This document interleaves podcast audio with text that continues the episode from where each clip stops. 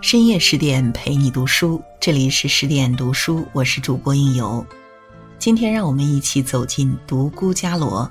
最好的爱情是你很好，我也不弱。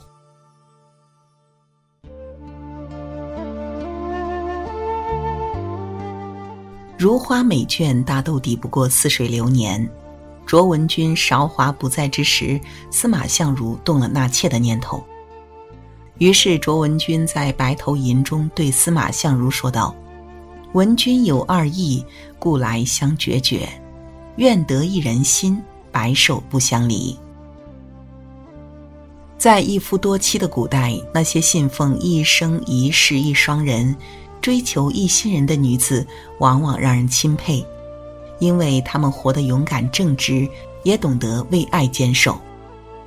但求一人心。若你不是，我就与你决绝。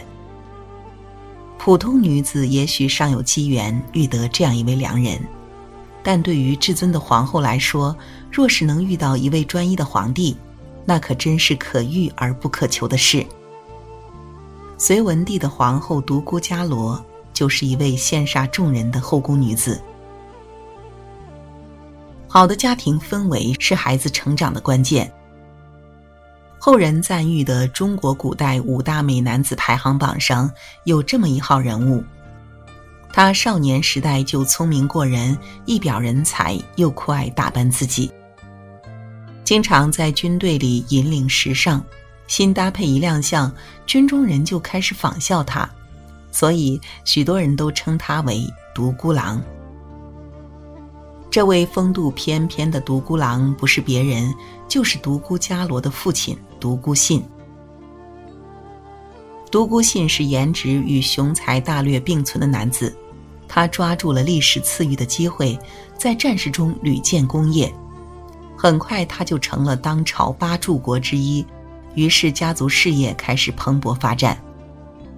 大统十年的一天。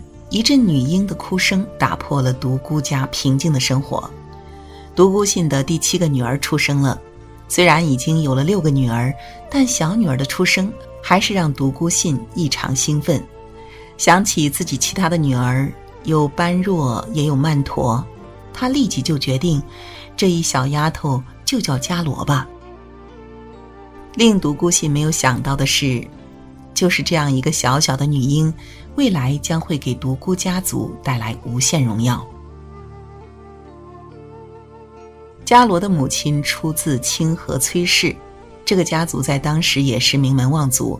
崔氏自幼接受家族文化教育和熏陶，加之入主中原之后，又更加注重文化底蕴的培养，使得她极具大家气质。一个女孩的健康成长，除了父亲的疼爱，还离不开母亲的言传身教。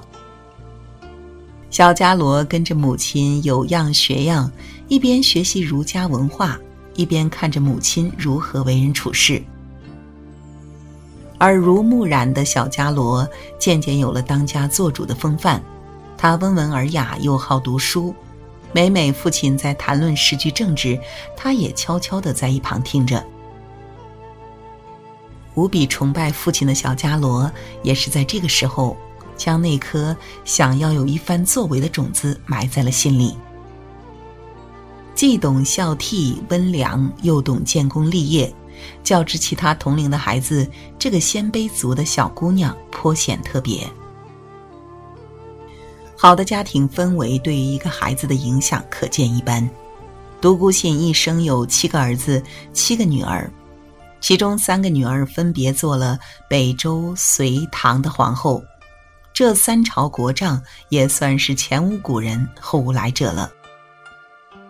生在一个好的家庭，不得不承认是命好。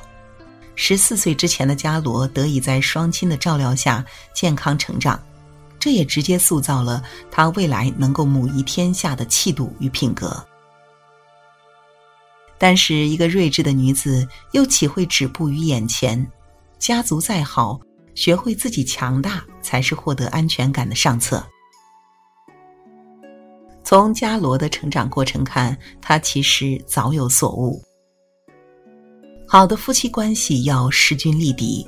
公元五五七年的某一天，父亲把小伽罗叫到面前，他认真地看着这个还带有一些稚气，但俨然已有大家风范的小女儿，轻声问道：“大将军杨忠之子，相貌不凡，可择为良配，你可愿意啊？”小伽罗一听，想起坊间传闻，杨忠之子杨坚。相貌有五奇，可谓是帝王之相。就连北周太祖宇文觉也曾说过：“此儿风骨不像人间人。”如今父亲也看中，定是人中龙凤，所以伽罗当即点头，回答说：“一切听父亲安排。”那一年，伽罗十四岁，杨坚十七岁，门当户对的两人可谓是郎才女貌，天作之合。但天将降大任于斯人也，必先苦其心志，劳其筋骨。命运在伽罗婚后不到两个月的时候来了一个大逆转。小伽罗引以为傲的父亲大人，因为一场失败被逼自尽而亡，家道从此破落。那些曾是父亲亲信、为父卖命的人，转眼间也都不在了。家族的败落让小伽罗深感这世道是多么丑恶冷漠，但还好他此刻已是杨坚的妻子，这个男人似乎可免他惊，免他苦，免他四下流离，免他无枝可依。正逢情窦初开的年纪，二人爱到深处，情正浓时，独孤家却遭此大难。杨坚看在眼里，疼在心里，他对伽罗越发怜惜了。可真正聪明的女人不会因为丈夫的爱而迷失自我，因为她们懂得，唯有势均力敌，婚姻才会足够坚固。杨坚有着成就一番事业的政治志向，而自己也并不弱。伽罗暗下决心，她不仅要做丈夫最亲密的爱人，还要成为他的知己、智囊和精神支柱。所谓成功男人的背后，一定有一个伟大的女人。独孤伽罗追求的大抵如此。那一日，伽罗对杨坚说：“有两件事，我希望你能答应。夫人，你说。第一，这一生只能爱我一个；第二，不管发生什么，请告诉我，我和你一起想办法。”杨坚听后颇为感动，他没有料到眼前的小女子有这样的气度。竟主动提出要参与自己的事业和生活，比肩同行，而不是只做那依偎在怀里的小女人。得妻如此，夫复何求呢？于是杨坚郑重地许下承诺：“夫人放心，我们一生一世一双人。”事实也证明，伽罗确实很有政治才能与智慧。在北周皇权真空，杨坚犹豫是做权臣还是代周自立之时，政治嗅觉灵敏的伽罗立刻派人告诉一直有着宏伟志向的丈夫：“大事已然，其寿之事必不得下，免之。”公元五八一年，杨坚开基立隋，称隋文帝。三天后，封独孤伽罗为皇后。记得《北京女子图鉴》中有句台词：“婚姻是女人的第二次机会。”一个聪明的女人嫁得好是一方面，更重要的是懂得在婚姻中头脑清醒。成为皇后的独孤伽罗也不甘只做深宫的女人，她想陪伴她实现更多的理想。在他们共同的努力之下，开创了隋朝开皇盛世的局面。独孤伽罗也和杨坚一起被世人尊称为二圣。所以，什么才是夫妻关系最好的模样？大抵不过各自强大，相互扶持，这样一路走来，才知对方难能可贵。好的婚姻要懂得坚守。这样一位聪明过人、性格刚强、处事果断的女子，在爱情里也有着自己的执着。贵为皇后的她不在乎荣华富贵，只要皇帝那一颗完完整整的心属于自己，这就是最幸福的事。公元六零一年的某一天，快六十岁的隋文帝气呼呼地从皇宫里骑马奔腾而出。是的，他离家出走了。在飞奔的路上，他一直埋怨：“朕乃一国之主，不过是宠幸了一个宫女，至于把她杀了吗？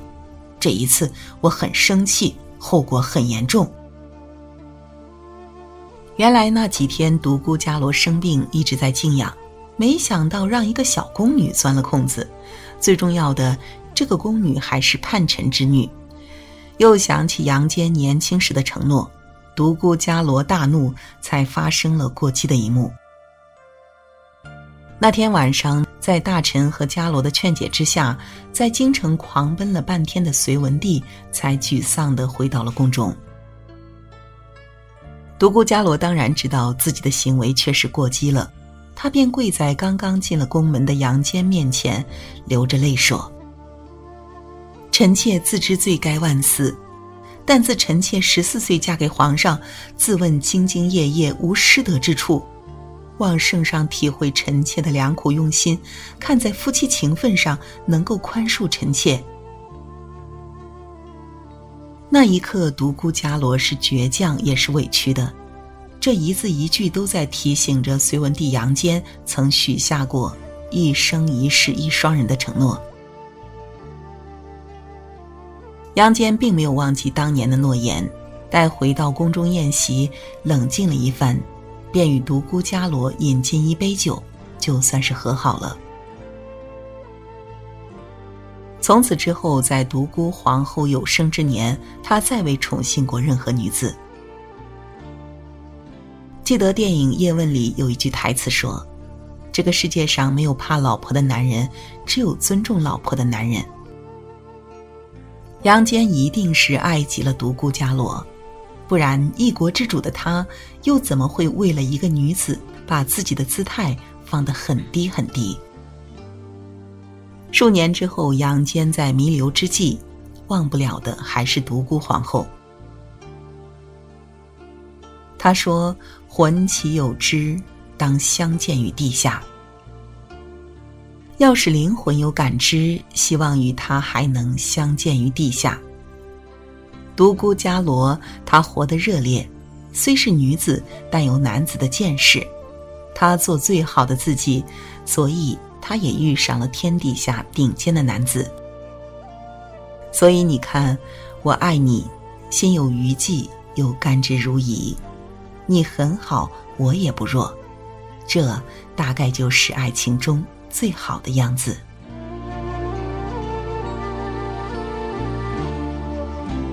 好了，今天的内容就为您分享到这里。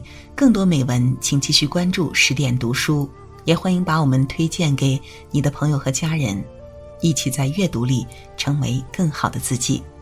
我是应由，让我们在下个夜晚不听不散喽。